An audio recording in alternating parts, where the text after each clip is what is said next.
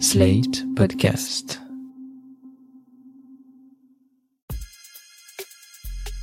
Salut chers auditeurs, salut chères auditrices, bienvenue dans Sans Algo, le podcast qui vous en fait découvrir d'autres. Je suis Mathilde Mélin, journaliste pour Slate.fr, spécialiste des podcasts. Ça veut dire concrètement que je passe mes journées, mes soirées, mes nuits à écouter des podcasts et que pendant ce temps-là, je suis assez peu l'actualité du monde. Sauf quand, justement, j'écoute un podcast qui traite d'une question d'actu. Il y a des podcasts généralistes comme Code Source ou Programme B que j'aime beaucoup, mais il y a aussi des podcasts plus spécialisés sur certaines questions que j'écoute régulièrement y compris des podcasts sur des pans de l'actualité auxquels je ne pensais pas m'intéresser. Mais la guerre du Vietnam marque un tournant du point de vue du droit international aussi surtout, c'est-à-dire qu'à partir de la guerre du Vietnam, certaines armes sont euh, ostracisées, en tout cas délégitimées en raison de leur impact écologique aussi. Donc là c'est quoi? C'est ce qui vient tout de suite en tête, c'est l'agent orange, c'est-à-dire les, les, défoliants, les trucs que les Américains balançaient sur les forêts pour euh, faire tomber le, le, feuillu et voir euh, les, les guerriers en dessous, c'est ça? Bonjour à toutes et tous et bienvenue dans le Collimateur, le podcast de l'Institut de recherche stratégique de l'école militaire, l'IRSEM, consacré aux questions de défense et aux conflits armés. Ce que vous venez d'entendre, c'est un extrait du Collimateur. C'est un podcast que j'ai découvert il y a trois ans, et même si je l'avais bien aimé à l'époque, je n'étais pas devenue une auditrice régulière de ce programme qui traite des questions militaires et de défense, parce que les militaires, les guerres, tout ça, c'est pas ma passion dans la vie. Et il y a un an, quand la guerre en Ukraine a éclaté, j'ai fait comme tout le monde. J'ai beaucoup regardé les chaînes d'infos en continu pour suivre les premiers jours du conflit. Et très vite, j'ai été frustrée par le défilé de pseudo spécialiste en politique internationale qui n'avait jamais mis un pied en Ukraine et qui n'y connaissait rien en drones et en missiles mais qui pouvait en parler pendant des heures. Je me suis rappelé de l'existence du Collimateur, un podcast de l'Institut de recherche stratégique de l'école militaire, qu'on appellera IRSEM dans la suite de cet épisode pour des raisons évidentes. Deux fois par semaine, Alexandre Jublin reçoit à son micro des militaires, des journalistes et principalement des chercheurs et chercheuses spécialistes des questions de défense pour évoquer de façon posée et réfléchie la chose militaire. Je dis posé et réfléchi parce que dans le collimateur, il n'est pas rare d'entendre un chercheur ou une chercheuse dire je ne sais pas répondre à cette question, je ne voudrais pas dire de bêtises. Et ça, ça fait du bien, je vous assure, ça veut dire que quand ils affirment quelque chose, ils en sont sûrs. Le podcast propose plusieurs formats. Alors il y a celui de base, entre guillemets, c'est une longue interview d'une heure ou un peu plus sur un sujet qui fait l'actualité, comme les stocks militaires de la guerre en Ukraine ou la crise du nucléaire iranien. Il y a aussi le format dans le viseur où un militaire raconte un souvenir, une opération sur le terrain, et le format dans le bunker qui parle des œuvres de fiction qui montrent la guerre ou l'armée. Alors en général, ce sont mes épisodes préférés parce qu'ils pointent du doigt la façon dont la fiction influence notre point de vue sur la guerre ou sur un événement d'actualité. Comme par exemple la prise d'otage à l'ambassade américaine de Téhéran en 79. C'est le sujet d'un épisode sur le film Argo de Ben Affleck qui a gagné plein plein de prix avec comme invité Étienne Digna, docteur en théorie politique et spécialiste des questions d'otages. Alexandre Jublin l'interroge sur la véracité et la crédibilité du film Argo. Globalement, le, le, la critique principale euh, à la louche, c'est le fait que tout ça euh, glorifie beaucoup la CIA et les États-Unis en général dans cette libération d'otages, alors que globalement c'est quand même les Canadiens qui auraient fait 90% du boulot euh, euh, dans l'ensemble. C'est une phrase de Carter d'ailleurs, interrogé au sujet du film qui a dit... Donc, 80... Jimmy Carter qui était le président euh, qui a commandé l'opération. Et qui est grand absent du film d'ailleurs, qu'on ne voit jamais dans le film. Alors là-dessus il y a trois choses euh, intéressantes. Effectivement, euh, d'une part, la CIA a participé d'une certaine manière à l'élaboration du film il faut le dire, à la CIA, vous avez euh, un office de liaison euh, qui travaille sur les, productions de divertissement et qui a participé à l'élaboration du film, comme il a pu le faire pour euh, Spy Game ou, ou Zero Dark Thirty. Ça, c'est un, point important. Le deuxième point, c'est qu'il y a effectivement un certain nombre d'écarts avec la réalité. Donc, vous avez mentionné le rôle du Canada, je le, dis brièvement. L'ambassadeur Ken Taylor, qui était ambassadeur à l'époque au Canada, et donc qui a recueilli ces six diplomates, euh, a été euh, très agacé au moment de la sortie du film. Euh, il, a une phrase où, il dit précisément J'étais présenté comme un tenancier d'hôtel, seulement capable d'ouvrir des portes et de les refermer. Alors même qu'on sait maintenant que c'est lui qui a finalement contacté les Américains pour mettre en place cette exfiltration, c'est lui qui a procédé au repérage, et ses équipes évidemment, de l'aéroport, qui a fait rentrer les visas euh, de sortie, d'entrée du territoire pour les mettre à disposition de Tony Mendez une fois arrivé en, en Iran. Et c'est lui qui a formé les diplomates pour qu'ils apparaissent plus canadiens que canadiens. Ça, c'est un exemple parmi tant d'autres du genre d'éclairage qu'apporte le podcast de l'IRSEM. Il traite une très grande variété de sujets. Ça va de la guerre dans les jeux vidéo à l'analyse des armes utilisées sur le front ukrainien, en passant par l'éthique du combat aérien, le secret des archives militaires ou l'étude du conflit dans la région du Haut-Karabakh. Les épisodes sont souvent longs, ils durent entre 30 et 90 minutes, ils sont assez peu montés et en termes de son, c'est pas toujours top. Mais le fond rattrape les petits défauts de la forme de ce podcast qui a déjà publié plus de 300 épisodes depuis son lancement en janvier 2019. J'ai voulu en savoir un peu plus sur ce podcast de l'IRSEM, j'ai donc invité Alexandre Jublin au micro de Sans Algo. Bonjour Alexandre Jublin. Bonjour. Est-ce que vous pouvez commencer par vous présenter?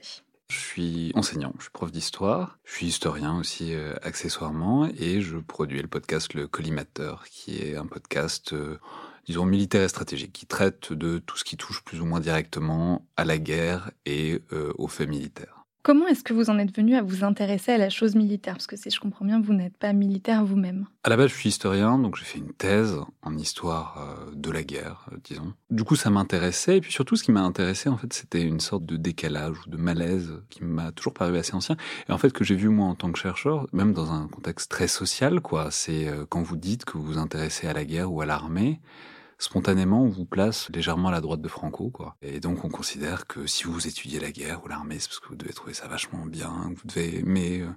en fait, bon, non, c'est simplement que la guerre est un fait comme assez largement diffusé à l'échelle du monde et, depuis un certain temps. Et donc, c'était l'idée qu'il y avait moyen de parler de ces sujets-là sans avoir toujours cette angoisse d'être soupçonné, d'être plus ou moins fascisant et sans non plus forcément euh, tomber dans l'excès inverse, quoi, sans forcément avoir le côté très antimilitariste. En fait, l'armée, le fait militaire, c'est quand même un certain nombre de gens en France euh, qui s'en occupent euh, au quotidien, et qu'il y a une sorte de décalage qui existe depuis longtemps fait avec la société d'une manière générale, et qu'il n'y a pas de raison, parce que c'est intéressant dans l'absolu, et qu'on peut tout à fait en parler, je crois, d'une manière qui donne une porte ouverte à tout le monde pour s'intéresser au sujet. Et pourquoi en faire un podcast? La réponse courte, c'est parce qu'aucune radio voulait en parler. Vous avez proposé à des radios d'en parler? Ouais, j'ai bossé pendant un certain temps à France Culture. Alors ça n'a jamais été mon activité principale, mais quand je faisais ma thèse, j'y travaillais régulièrement. Et c'était vraiment fascinant, pour le dire concrètement. Hein. C'est du sujet que je proposais tout le temps, en matinale, euh, en reportage, etc. Et c'était très compliqué de déplacer. Ça intéressait pas les gens, quoi. Il fallait vraiment qu'il y ait un conflit hyper ouvert pour en parler. Et même là, c'était jamais le côté militaire vraiment qui intéressait. C'était éventuellement la géopolitique d'une région, etc. Mais le côté, ben voilà, comment est-ce que les conflits se passent, comment est-ce qu'ils se gagnent ou est-ce qu'ils se perdent, quelles conséquences ça a, quelles sont leurs formes et leurs dynamiques. Ça n'a jamais intéressé les gens à qui j'en parlais. Et donc, c'était l'idée, mais qui me semble assez courante en fait dans le monde du podcast, que en fait, on essaye de s'emparer de sujets qui sont pas vraiment traités par les médias traditionnels. Il y avait toujours moyen de faire de la radio, d'en faire un truc, euh, de, créer du contenu simplement. Il se trouve que moi, je savais à peu près monter, et j'avais une idée de comment on construisait une, interview. Donc euh, j'en ai fait un podcast. Euh, ce serait arrivé deux ans plus tard, j'en aurais peut-être fait des vidéos YouTube. Trois ans plus tard, j'aurais peut-être créé un compte TikTok. Mais en tout cas, à ce moment-là, c'était relativement facile, relativement rapide, et puis je pensais que ça pouvait intéresser des gens. Ce podcast, vous ne l'avez pas lancé tout seul, vous l'avez lancé avec l'IRSEM. Qu'est-ce que c'est l'IRSEM déjà? Est-ce qu'on peut expliquer? C'est l'Institut de recherche stratégique de l'école militaire. C'est un endroit qui est à l'intersection du monde militaire et du monde de la recherche où l'idée c'est de fournir à des chercheurs en fait un accès à l'institution militaire, des chercheurs qui travaillent soit sur des aires géographiques, soit sur des thèmes proprement militaires ou stratégiques, c'est de les mettre un peu à l'interface. Ils gardent leur liberté de chercheurs, mais ils sont proches de l'institution militaire, ne serait-ce que physiquement. C'est dans un lieu, c'est l'école militaire à Paris, où en fait il y a que des militaires, à part ces chercheurs-là. Donc ils les côtoient et puis ils ont un accès à un certain nombre de choses. Pour être très honnête, c'est moi vraiment moi qui suis allé chercher l'IRSEM. Hein. J'avais l'idée, En fait, j'avais rencontré le directeur de l'IRSAM de l'époque qui s'appelle Jean-Baptiste Jean Jean Villemer, qui a maintenant fait d'autres choses. Et puis, accessoirement, je me posais la question aussi de comment est-ce qu'on lance et comment est-ce qu'on fait démarrer un podcast. Parce que bon, c'est super de faire un podcast, c'est mieux si des gens l'écoutent. Euh, et donc, il fallait trouver en quelque sorte la voie, le canal, alors éventuellement qui puisse me fournir des conditions favorables pour faire le podcast c'est-à-dire globalement avoir un studio, mais aussi et surtout, alors si possible, qu'ils pouvaient me payer éventuellement, mais alors ça c'était un peu chimérique à l'époque, mais surtout, euh, en fait, je cherchais l'institution qui avait des abonnés sur les réseaux sociaux et qui pouvait diffuser les premiers épisodes. Et après, je savais bien que ça se ferait ou pas par bouche à oreille, mais il fallait le, le premier canal, quoi. C'est une institution qui dépend du ministère des Armées ou non? Et est-ce qu'il y a une forme d'ingérence éditoriale ou est-ce que vous êtes totalement libre de raconter ce que vous voulez? Ça dépend du ministère des Armées, mais de manière assez indirecte. C'est pas soumis à l'état-major des armées. Qu'est-ce que ça veut dire? En fait, pas, ça n'a rien à voir avec moi. C'est fait pour les chercheurs. C'est fait pour que les chercheurs aient une certaine liberté. Est-ce que vous vous bénéficiez de cette liberté également? Ouais, moi je bénéficie tout à fait de cette liberté. Faut pas raconter n'importe quoi non plus, quoi. Et euh, il y a des choses qui peuvent être plus ou moins bien perçues. Enfin bon, ça part quand même du postulat que, en fait, s'il y a des chercheurs indépendants, s'il y a des universitaires employés par le ministère des Armées, c'est que les militaires se rendent bien compte que c'est intéressant d'avoir un regard un peu extérieur, un peu indépendant, et un peu tourné vers d'autres temporalités et d'autres angles que ce que les militaires font au jour le jour.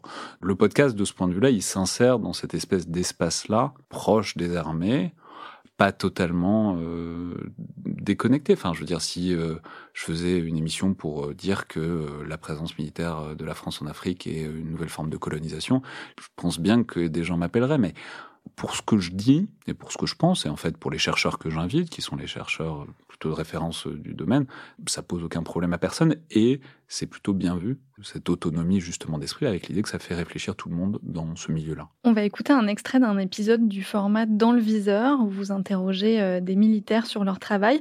En l'occurrence, il s'agit du contre-amiral Baudonnière, directeur de l'école navale, qui raconte une mission en mer en 2012. Et puis on a continué la mission et en se disant euh, que fait le Mistral? Et puis peut-être que le Mistral n'y pensait plus à ce moment-là. On se disait bon voilà, on est dans notre mission.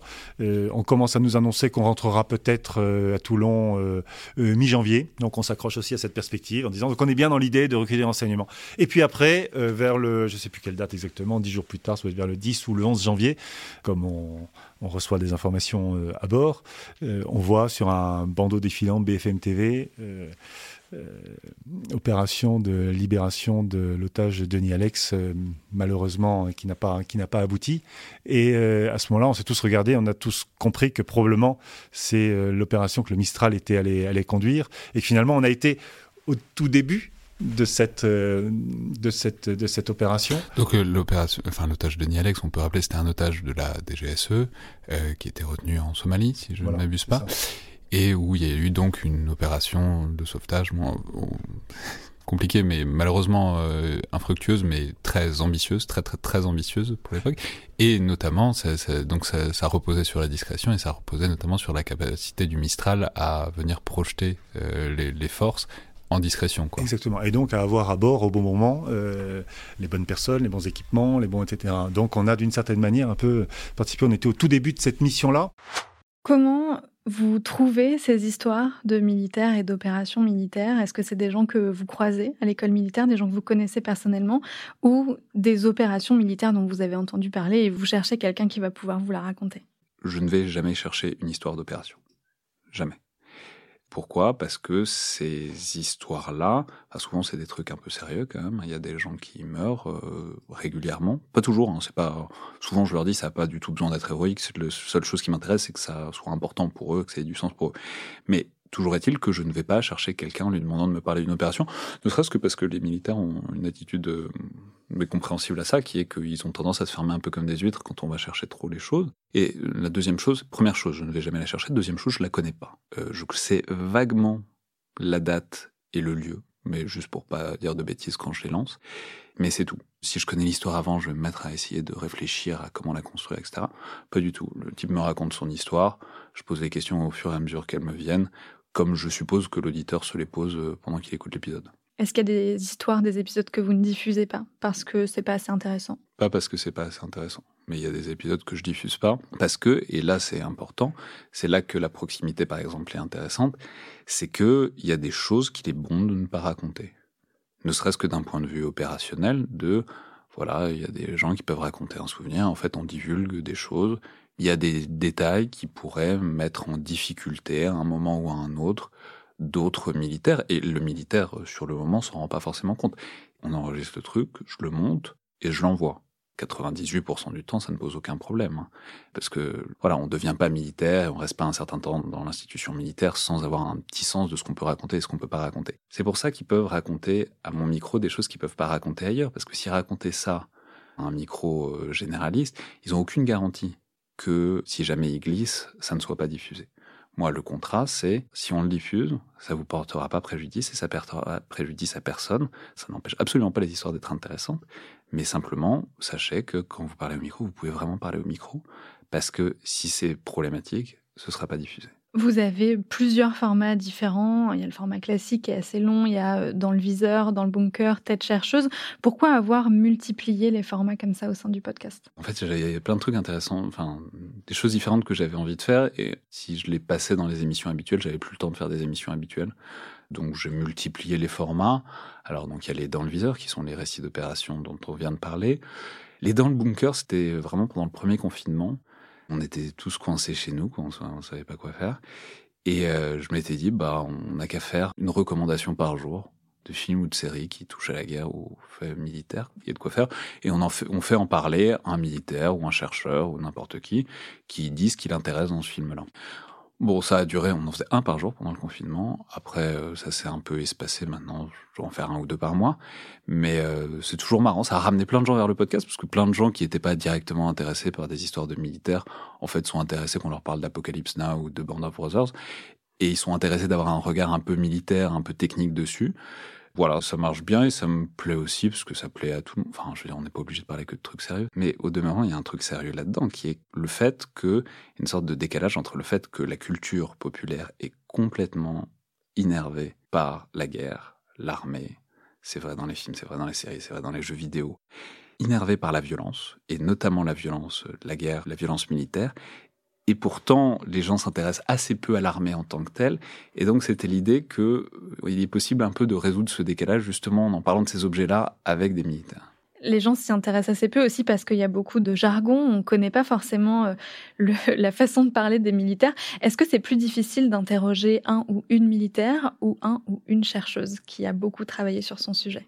Les chercheurs sont un peu habitués à diffuser leurs pensées, mais en même temps, le problème, c'est que moi, je suis à la base chercheur aussi. Donc, euh, il y a un risque plus fort d'entre-soi. Moi, quand je reçois un militaire, je fais le couillon tout le temps. Hein. C'est parce que la moitié du temps, c'est vrai, je sais vraiment pas de quoi il parle. Bon, au bout de quatre ans maintenant, en fait, généralement, je sais, donc je surjoue la chose. Mais l'idée, c'est toujours que il y a rien que je sois censé savoir en entrant en studio. Donc je peux poser toutes les questions de la Terre parce qu'il n'y a pas, n'est pas censé y avoir une porte, d'entrée quoi pour euh, l'auditeur. L'auditeur il peut rien savoir du tout. Il arrive, en, enfin il écoute, il lance l'épisode. Si on l'a perdu à un moment, c'est que j'ai raté un truc. J'aimerais qu'on écoute un extrait d'un épisode qui s'appelle Tension électrique en Ukraine, dans lequel vous recevez la chercheuse énergie et matières premières à l'IRSEM, Angélique Pal. Mais c'est pas elle qu'on va entendre, c'est vous.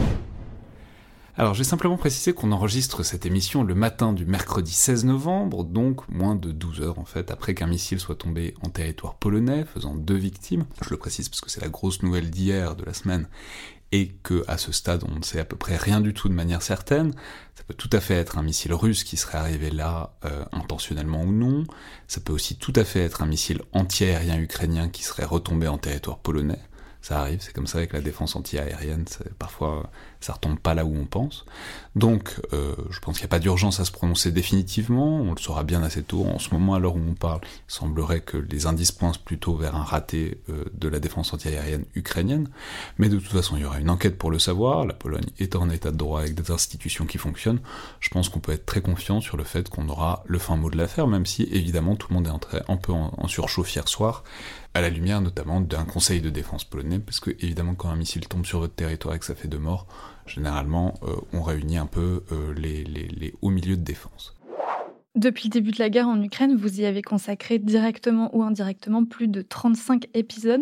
Est-ce que ça a changé quelque chose pour vous dans votre façon de faire le collimateur, le fait de traiter d'une actu chaude comme ça? Oui, oui, bien sûr, ça a changé les choses. Enfin, déjà, ça a changé les choses parce que ça a démultiplié vraisemblablement l'intérêt des gens pour la guerre, euh, enfin, et les audiences aussi qui vont avec. Il y a toujours des actus chaudes. À euh, une époque où on commentait la guerre du Haut-Karabakh en direct, où on commentait euh, des offensives euh, israéliennes sur Gaza et des tirs de roquettes en direct. Bon, faut toujours être un peu prudent. En revanche, ce que ça a changé, c'est le fait que tout le monde s'intéresse à la même chose. Tout le monde s'intéresse à l'Ukraine en permanence.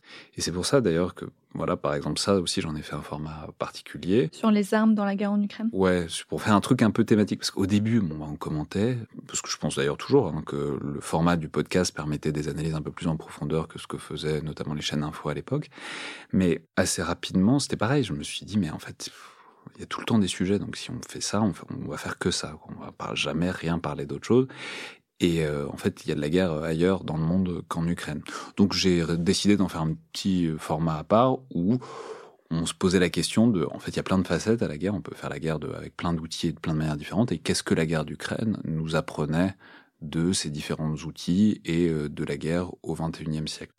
Mais il faut réussir à élargir cet intérêt au-delà de l'angoisse du moment, je comprends très bien, sur le moment tout le monde était hyper angoissé par la guerre, mais faut peut-être euh, essayer d'élargir un peu et de parler d'autres choses qui sont plus intéressantes que de combien de missiles sont tombés sur l'Ukraine aujourd'hui. Pour qui vous faites ce podcast? Pour moi, parce que ça m'intéresse de parler aux gens et de leur faire raconter des histoires et de leur faire analyser des choses. Pour euh, le public, parce que je pense toujours qu'il n'y a pas vraiment d'équivalent du collimateur en médias francophones, en tout cas audio. Euh, c'est-à-dire du coup les gens qui sont intéressés par ces sujets-là et qui ont envie d'avoir des émissions de qualité avec le temps pour parler, je suis pas sûr qu'ils aient énormément d'alternatives euh, parce qu'ils peuvent aller voir des vidéos YouTube, mais c'est autre chose quoi. Et enfin aussi pour beaucoup pour les invités, vraiment parce que aussi bien les invités, alors aujourd'hui évidemment avec l'Ukraine ça a un peu tout changé, mais en tout cas pendant longtemps les militaires, ils n'avaient pas vraiment de micro qui leur était tendu, en tout cas, je trouve, dans de bonnes conditions. Et puis les chercheurs spécialistes euh, de sécurité, défense, euh, questions militaires, ils n'avaient pas énormément de médias qui s'intéressaient à ce qu'ils font hors euh, actualité brûlante. Donc voilà, c'est, je dirais que c'est un peu les trois. Merci beaucoup. Merci. J'espère que ça vous a donné envie de découvrir Le Collimateur d'Alexandre Jublin pour l'IRSEM. Vous pouvez le retrouver sur toutes les applications de podcast et sur le site de l'IRSEM. Merci d'avoir écouté cet épisode de Sans Algo. S'il vous a plu, n'hésitez pas à l'envoyer à vos proches, à nous laisser des étoiles et des commentaires. Moi, je vous dis à très vite pour une nouvelle reco garantie 100% sans algo. Sans Algo est un podcast de Mathilde Mélin, produit et réalisé par Slate Podcast sous la direction de Christophe Caron. La production éditoriale est assurée par la fabuleuse Nina Pareja et le montage par la géniale Mona Delahaye.